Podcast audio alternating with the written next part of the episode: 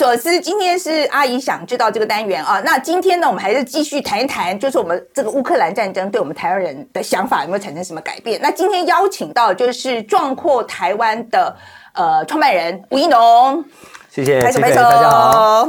他刚刚威胁我，他有可能睡着，你给我试，你给我睡着。试试看。好了，我我们先讲一下哈，我们上次。聊到的时候，其实是在阿富汗战争刚刚打完的时候，那时候就是美国撤兵嘛，哈，就撤的乱七八糟那一次。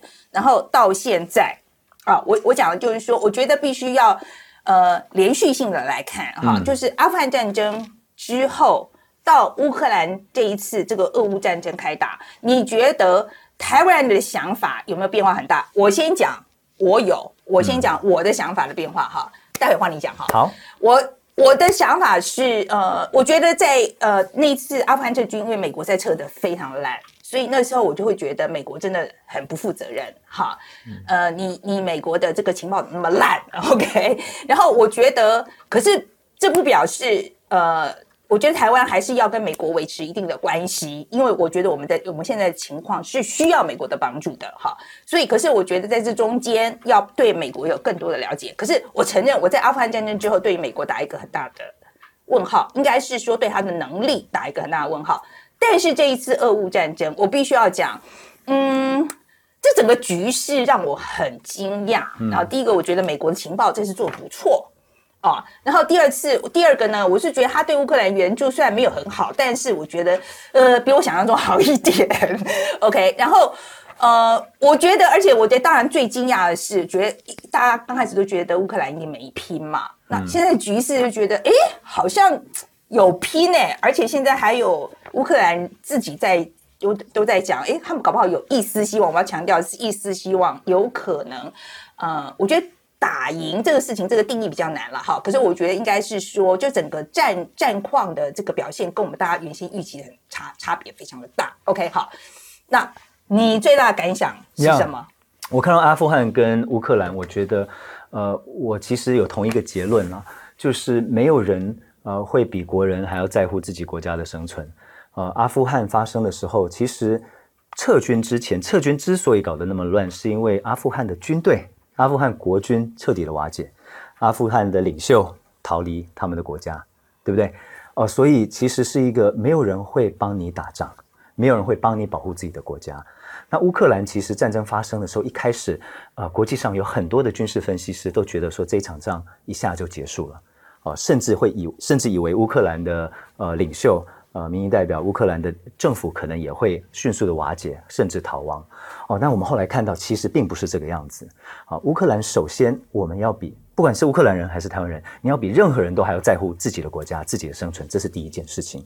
国际社会才会有时间来援助，不管是透过经济制裁，对于侵略侵略者的经济制裁，还是给你弹药的协助，还是任何呃任何的呃其他的援助，哦，那些的前提都是你自己要。啊，自己要对自己要有抵抗的意志，要保护自己国家的意志。我觉得这是呃，大家或许最呃忽视了阿富汗那时当时他的状况，也轻估也低估了这个乌克兰的政府、乌克兰的人民他们这个保家卫国的这个的意志。其实乌克兰呢，呃，过去八年啊，过去八年自从俄军侵略并吞了克里米亚之后，过去八年已经有做了许多国防上面的准备。啊，因为他们八年前，二零一四年，当 Crimea 被并吞之后，就发现哇，我隔壁这个大国啊，其实是不怀好意的。我们需要自己做好准备。所以，我们现在看到的很多的呃国土防卫部队，他们的 Territorial Defense Force，他们的呃志愿军啊，Volunteer Army 啊，这些都是正规部队以外的一些组织，啊，其实都是过去八年啊，他们一旦有了这个危机意识，开始在做的。可是，尽管有八年的准备，我们也看到乌克兰啊，如果更早动员。啊，其实他们现在的准备会，他们现在的状况会更好。好，那所以现在其实乌克兰人也在做很多的 catch up。我们透过这次乌克兰的经验，看到其实有很多平时不需要的东西、不需要的能量，暂时会非常的短缺。比如说战场的医疗能量，啊，这个是一个，或者是呃 psychological trauma 心理上的支持。看到这么样的大型的灾难，许多人需要心理上的支持。啊，医疗单位需要创伤的这个这个战场创伤的一些。嗯的的专业，这些都是平时比较难训练的。好，那战争爆发才发现哦，我们这边的人手不足。所以，呃，总结了，我觉得，我觉得乌克兰跟阿富汗最大的不同，其实应该是说他们的政府、他们人民，呃，愿意呃为自己的国家做出多少的付出。那我觉得这也是台湾人其实呃可以可以值得我们反省的一一件事情。我们来讲一下那个史上最硬的十四天教招好了。好，你觉得这个心智有没有比之前好？呀，我觉得我们不能把，我们不应该把这个呃。时间服役的长短啊，不管是役期还是教招的教招的呃的这个这个呃天数跟品质或者训练画上等号了。嗯啊，不是说五天改十四天，我们就多了这个几倍，将近三倍的这个训练啊，不是说我们的役期从四个月改成十二个月，我们这训练就好三倍，并不是这样子。如果你在做同样的事情，你只是延长时间，那之前浪费时间，只延浪费三倍的时间。OK。那我们看到这个，我看到了，我看到的是这一次，呃，国防部受到很多压力，呃，需要把教招，呃，做的像样一点。那我们看到的结果就是十四天最硬教招，呃，我觉得还有很多努力的空间。好，因为我直接解释，意思就是不不是很好，我直接讲好了，就你显然不满意嘛，你就讲你不满意就好啦。我我觉得，我觉得。我不知道，你不要丢回去了，你已经讲了，你不要丢回去，你就是不满意。对，好了，你直接问说，你这一次十四天这个最大问题在哪里？因为其实我帮国防部讲一句话，我很少会说这说出这一句话。OK，就是说，呃，真的不能够把国家安全全部丢给国防部而已。OK，那你这个已经讲过了。好，那国防部现在如果我们觉得他的他的这个最强教招十四天啊，如果是一个给一个呃及格的分数，好了六十分，那其实民间对于对于这个战争或者呃大灾难的准备，其实是几乎是零分，所以我觉得我们在检讨国防部的十四天教招之前，我们民间的这个准备跟民间做的努力，也要也要把它提升。可是我现在要先讨论国防部嘛？是对，所以我要先检讨国防部。所以国防部这个教招，你觉得可以？就是你我觉得是要先想清楚。呃，我觉得现在缺的是社会大众不清楚教招之后的他训练的目的是什么。他扮演什么样的角色？后备军人啊，后备这个概念，后备改革也被谈了很久，但是从来没有说清楚，跟社会大众讲清楚，说你这个训练是要让你可以做什么事。有一种后备军人，他是要补充的，就是说前线正规部队，陆海空军哦，如果有战损哦，那他的这个呃，比如说呃，有一个班或一个排的折损，那我们后面要后备军人去补他们的位置。所以他要能够操作前线部队、正规部队在做的事情，操作他们平时习惯操作的系统，这是一种任务。另外一种任务或许是国土防卫的概念。哦，这些人受完教招训练之后，他回到他们的社区，像我就要回到中山区，OK，在台北市啊，负责我们中山区的安全，台北市的安全。如果是后者的话，他的训练又是另外一套。可是我们到现在还没有讲清楚，呃。我觉得社会大众并不并不知道你要我去训练是要做什么的。好，还有一种呃，我们也听到国防部会说你你会你要去你要去守一些关键基础设施，以后的油水电厂就是我们这些受过教招训练的人要去守的。那你的训练又是另外一种。那所以我很难说这十四天是好是坏。他的确有行军，他的确有这个的确有他还有什么呃这个打靶。你说行军没有用吗？走路当然不是坏事了，OK 啦，OK 打靶有没有用？打靶 OK 啊，哦，但你要跟我说之后这些人受完训之后要去哪里，跟谁去哪里？哦，他知道他的队友是谁？哦，那这个是很是缺的，我觉得那个是 first step 啊。对啊，可是我我我我再讲白一点哦，我觉得你这个实在是太温和了。我再帮你讲白一点，我觉得你刚才在讲说民众还不知道，讲的好像说我们民众不懂，我觉得根本就是他设计的不够好吧。我觉得是这个意思吧，你是这个意思？你觉得它的设计在这个整个课程的设计上面，其实你觉得还没有抓到痛处？我觉得呀，我觉得，我觉得 missing the point，嗯，呀，并不是花十四天，然后呃，这个这个行军久一点啊，然后在外面搭个帐篷多睡几天就比较硬，哦，那呀，所以这比较可惜的啦，嗯，因为其实现在政府有。呃，及有很大的社会的支持去推动这些改革，嗯啊，把训练改好。其实哦，呃，改革训练，呃，我不久前在我们脸书，在我的脸书也有跟呃朋友们分享，就是美国海军陆战队，啊，公允，呃，大家会认为说美国海军陆战队战力是蛮强的，OK，可是他们也不断的在修正，不断的在重新检讨，说他们的新训、他们的步兵训该如何调整。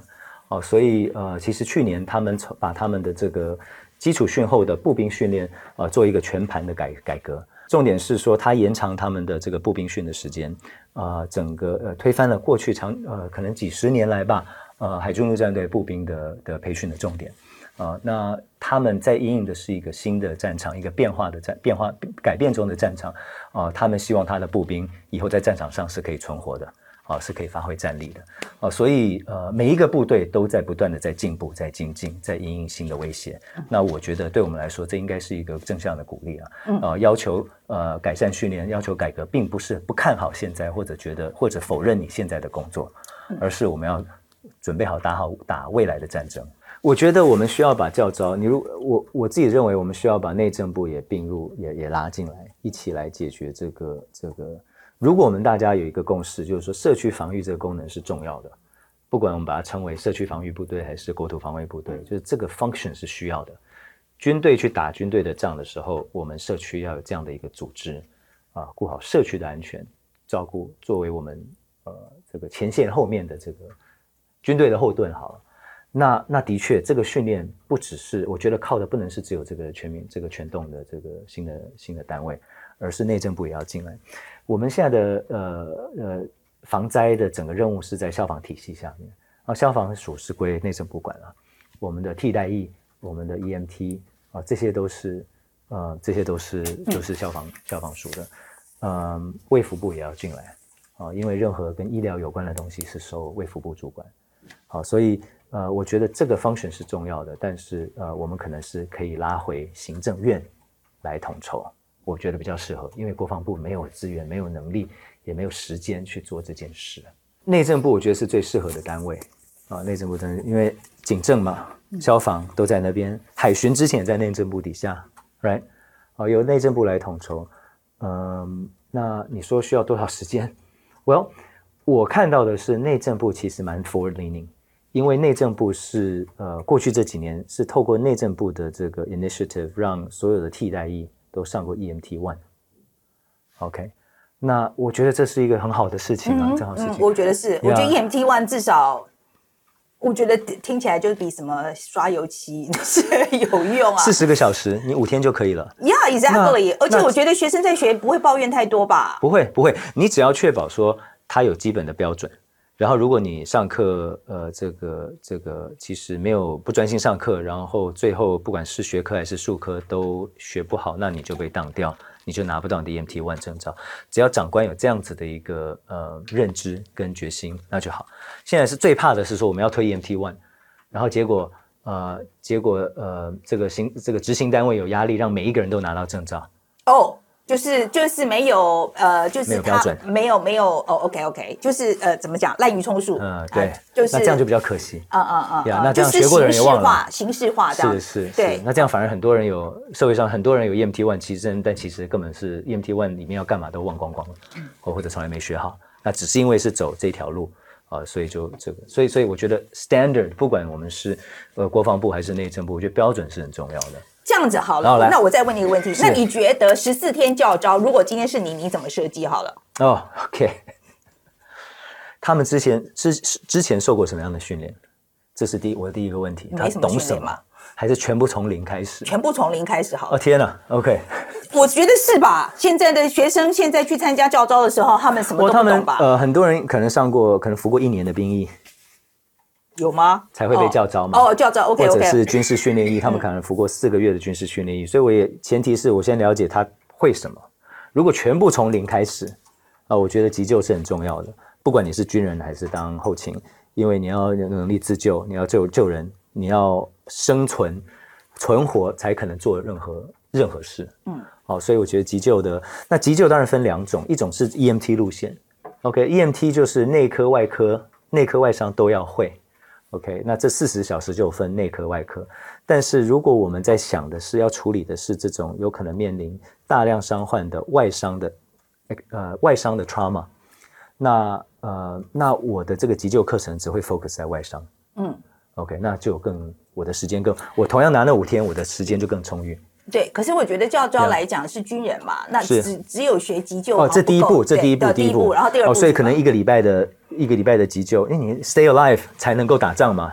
OK，第二步当然是我们如果是 infantry，如果接下来这些都是步兵，哦，那我们从基本的射击、沟通、移动，啊、这个是任何步兵都该知道的，move、shoot、communicate，all right，呃，然后跟这个巡逻的技巧，然后再接下来如果是呃我们期待他们到城市去作战，啊、去出任务，那他对 city landscape 需要，他就不是躲在丛丛林里面，不是要去挖那个，哎，你挖过吗？我好过啊什么好狗？好，没有，对，不好意思，不好意思，哦哦，清过水沟，清过水沟，OK，嗯，清过水沟，笑什么？他不是，因为我也兵亲过啊，我对啊，就当兵的现在都是做这些事啊。是是是，好了，对，好了，所以第一步哎是呃，也你觉得急救很重要，然后第二步是呃，你刚刚讲的，就是比如说要当当步步兵的话，他应该有的一些基本训练。太基本了呀，基本。嗯。呃，我我刚刚讲的，呃，这个移动、涉及跟跟沟通嘛，OK、那嗯这沟这每一块都有分不同 level 的，有的比如说沟通有跟我的小小班小班的 communication，也有呃无线电的沟通，也有哦，所以这个就 communication 本来就是一个一个一个另外一套。OK OK 啊、但但任何步兵都需要知道是这三个最基本的。OK 呀那其实我觉得比较可惜的是，呃，多数步兵可能结训后，不管是军事训练役还是义务役，结训后对这三三件事情其实还不是很有把握。呀 OK 那是 absolute basic，嗯 basic。对。那呃，你说这个第，三步是什么？你刚刚只有我只有十四天呢。对十四天这样差不多用完了噻。嗯 我们把它当夏令营的概念。，OK OK，我觉得呃，我觉得我觉得 surveillance 巡逻，呃，也是一个很重要的一个技巧嘛。啊、如果我们这今天需要，呃，我们要的是一个社区防御的功能，呃，国土防御的功能，那你的责任范围、责任区就是可能是整个台北市分成呃分成，如果用行政区来分的话。OK，那就有十二区。那你对你这十二区的这个大街小巷要熟悉，你对你的店家要熟悉，啊、你应该不用看地图就知道，呃，怎么在你的责任区里面行动。哦，那你要确保你的责任区内有该来该在的人，你看到的人都是该在那边的人，你有办法 control traffic，来控制控制，不管是人流还是车辆。哦，这些其实都是非常基本的。那内政部的艺校也都义警艺校也都会。OK，嗯所以说，我觉得这个就是呀，可是我觉得这个就很 practical 啊，我觉得听起来就是很实际。你看到你看到现在那个俄军呃入侵的时候，他进到他是要控制城市，right？所以他一定是进到 urban setting。那你 urban setting 你怎么去让呃你怎么控制敌人的行动哦、让他暴露在最多风险的地方？这些都是透过路障。OK，你怎么去控制你的人、你的你的障碍物、你的车辆？这些都是一般我觉得国土防卫部队该做的事情。我怎么把这边一堆车子开到这边，钥匙抽起，钥匙抽起来，轮胎拆掉，让它动不了，啊、让啊、逼使逼迫逼迫敌军的这个敌军的装甲车就是走这条路进来。哦，你怎么控制？你怎么做 traffic control 啊、做这个 checkpoint，这些是很 practical。对，我觉得，我觉得这个是一个，的确是个难处啊，我必须要同意啊，这的确是一个难处。如何我们在加强军备的同时，不会让对岸觉得我们是在升高情绪？嗯，但是你觉得是有可能达成的，对不对？这两个平衡是有可能达成的。呀，我我认为，我认为，呃，我们只要是我们的呃重点，只要是放在防御，啊、我觉得很难。当然，呃，不理性的人或者有侵略性的人，呃，要借口，当然他很好找嘛。OK，但是呃，我觉得这个任何整个国际没国际社会啊、呃看台湾，没有人会觉得在现阶段台湾提高我们的呃准备，呃呃是一个挑衅的行为。哦，所以对我来说，如果呃战争有一天发生，那表示我们之前的准备做得不够好。就像乌克兰现在状况，如果俄罗斯，如果俄军之前就知道哦，原来呃乌克兰人是这样子的，原来他没有抵抗的决心，原来这不是两三天就可以搞定的事情，那或许他当时就不会决定踏出那第一步。哦，所以这是为什么？呃，我觉得当然现在乌克兰的状况大家都还在观察，只会怎么样收尾，我没有人知道。但是如果可以回去改变一件事情，我知道许多许多人，包括他们政府在内，都会希望说，哦，那可能如果早一点动员，早一点让对方知道我们有做好这样的准备，或许可以避免后面的悲剧。OK，那现在台湾看到这件事情，我觉得我们要做的就是做好备战的准备，唯一的目的，唯一的目目的是避免战争。好，备战准备像什么呢？像什么？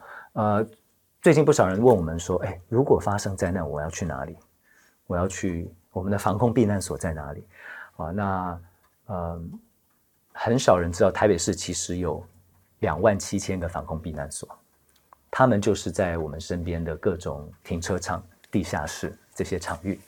哦，那内政部跟呃各区的派出所都有把啊都有把在这些在这些场所外面都贴一个黄色的标呃标识啊，这就是防空避难所啊。可是我们除了这些标识之外，我们其实没有做任何进一步的准备，所以这些避难空间里面没有没有基本的医疗的物资，没有水啊，有没有备用的电源我们都不知道哦。所以这个对民众来说，看到这样子的状态，大家会觉得哎，其实我们好像这些都是。好像少了点什么，好像没有真的用心在做准备。哦，我觉得这个是我们现在可以开始做的，也让民众看到说，其实政府有在正视重视这件事情。呃，我们怎么保护一般人的生命安全？哦，有了这些地方，那下一步才是我们讲的嘛。哦，大家可以去学学习紧急应变，大家学习急救，大家学习各样的技能。我现在在讲的并不是打仗，我这样讲的是怎么 support 自己，怎么支持身边的人。嗯，啊，怎么让社会持续的运作？呀。嗯，所以嗯，我觉得，我觉得回到刚刚那件事情，就是说，我们当然，任何经历过战争的人告诉我们，哦，那是一个非常啊，没有人希望再回到战场一次了。嗯，哦，所以嗯，所以我们我们平时做好更好的准备，才有可能避免那件那个那个下场了。呃，我相信我我我我的期待是，大家至少台湾社会尽管有这么多的对立，但是在这件事情上面是应该有这个共识的。嗯，而且我觉得，你觉得在台湾的情况，进入战争这个东西，你觉得是有选择的吗？就是要不要进入战争这个状态，台湾是可以选择的吗？常常那个 我们会说，呃，那 the enemy gets a vote，并不是说你决定。呃，可以一厢情愿的决定要有什么样的结果哦，就像乌克兰，他并没有什么选择啊，俄军就是侵略了，那这个时候他们只有一个选择，就是要不要保护自己的家，嗯，那样，所以所以呃呃，enemy gets a vote，呃，you get a vote，你的作为也会影响国际社会会不会来帮你忙啊？乌克兰如果像阿富汗政府当时的方式，那可能根本等不到第一波的国际救援了，就是因为他撑下去。就是因为他没有放弃，就是因为他持续抵抗。我们现在一个多月后还在讨论乌克兰，大家还在关心。好，所以我们呃，其实过去常常有人会喜欢辩论说，哦，如果台海，如果中国侵略台湾，啊，国际社会会不会来帮忙？啊，美国人会不会来帮忙？我觉得这些都问错问题了。啊，我们自己可以决定哪个未来，我们自己可以决定。啊，有多少呃国际社会有多少人来来来来帮助我们？但讲到这个，我我我我顺便提到，我们常常现在在嗯，可能听到像这种吴思怀这种人的的的说法哦，他们会说这个呃战争平民不要介入啊，这样子就不会是军事目标啊，因此这个因此这个这个叫全民做好准备，其实是在这个害人民。我觉得这种舆论是非常有问题的。第一，呃，他们从呃，从军这么久，啊，没有看过战场，啊，那你也看看书，看看新闻吧，啊，战场是不分军民的。你看一下乌克兰现在的状况，不做任何的准备，才是害到一般的民众。好，所以我觉得这个是我们要透过各种机，呃，只要有机会，我们要想办法去去去去纠正、去修正的一种言论，啊，因为它既不正确，而且是非常的危险，啊啊，真的会害到人的，啊，非但是不分。军民的，OK，打一个倒塌的大楼也是不分军民的，所以我们绝对要绝对要做好准备。嗯，所以我觉得备战这件事情其实不是只有军人备战，对不对？我觉得也许军人准备打仗，但是我觉得民众也要备战。我觉得我们的不管不管是在物资上啊，或者是紧急救难，我觉得心理上，嗯，我觉得也应该做好一些准备。那你觉得心理备战这方面？你们这个壮阔台湾有没有谈到这一点？呀，平时对于呃大型灾难要有心理准备，要知道说自己从最基本的啊，如果发生呃重大灾难的时候，你的逃生路线啊，我们呃我们知道每一个人碰到呃碰到危机的时候，第一个反应啊，通常是否认它正在发生啊，甚至愣住啊。那一直从否认他事情在发生，到接受事情发生，到最后决定行动，其实这个是会需要花时间的。你平时如果没有练习，平时如果没有准备的话，那在事情发生的时候，你的反应时间会太慢。我们不希望大家在危急时期才开始思考我该做什么，哦，那是那是呃最最不好的结果。哦，所以呃，我觉得嗯，我们其实我们的紧急应变的课程就是在教大家啊，不管是碰到不管是碰到地震啊，还是还是不幸的战争。啊，每一个人啊，该做的事情，提醒大家平时就做好思，就就就思考，就练习。嗯，我们经常会举九一一美国九一恐攻作为一个例子啊。我觉得九一是一个很好的一个 lesson learned。其实一九九三年，呃，世贸就第一次被攻击，啊，所以那个时候啊，九一前啊，一个呃，这个前十年就知道说，其实恐怖分子会针对美国的这个这么具有象征性的一个的一个的一个建筑物啊，那呃。你就要做好准备嘛。你既然要建这样子的一个这的一个大楼，啊，那呃，anyway，呃，九一有很多的很多的很多的提醒，呃，死了三千人左右嘛，对不对？那呃，其实啊，我我知道很多研究单位都回去看，说当时到底发生什么事情。因为两栋大楼，一栋是燃烧了快一个小时，另外一栋超过一个半小时才倒塌。那在这个最关键的一个小时的时候，大家在做些什么？好，那我们其实发现是很多人平时的准备并没有。啊，并没有做好准备，呀。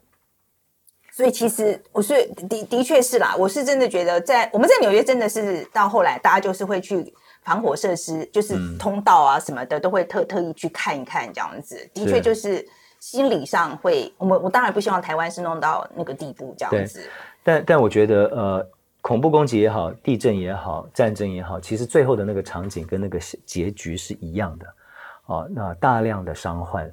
啊，那到时候真的是需要，呃，需要每一个人需要你跟我帮助身边的人，我每一个人都需要去做些什么。那这一次这个事情，就乌俄战争发生之后，你自己就是除了壮阔台湾这个课越开越多之外，你自己有没有做一些什么？就是说，比如说像我，我就跟你讲说，我真的，比如说我急救包就是拿出来，该放的放一放啊，然后我有去看我的那个。呃，比如说我的防空，万一我要去躲空袭的地方，来，你自己有没有做什么？我呃不呃，应该不是从乌克呃这个这个乌俄战争开始了，但是我过去几个月花了不少的时间，呃，上了 EMT 初级，上了 EMT 中级的课程，OK OK，对啊，所以 EMT one EMT two 我自己呃都都结训了，这花了第一第一个是花了四十个小时，第二场是花两百八十个小时。哦，那我觉得这个是我也应该做到的，我可以做的，我我做得到也应该做的，所以我有去啊，有去做，有去做这件事，嗯，这个是基本上过去三四个月的事吧，嗯，那样那样。所以说，对我我我刚你在讲，就是说你要要帮助别人，但是你要有能力呀，是，我觉得你也要能够有这个，就是说你要知道怎么做嘛，你要有能力，willing and able，对，两个都很两个都很重要，对对，我觉得我们现在就是 willing，但但是没有 able。所以我们一起来，我们一起来。好了，今天很很高兴这个见到以农啊。那呃，再提醒大家，这个匪夷所思呢，是在星期一我们会播出阿姨想知道这个单元，然后在星期四我们会播出，就是我跟两两位年轻网红啊一起主持的这个大家来练带。那今天非常谢谢大家。嗯。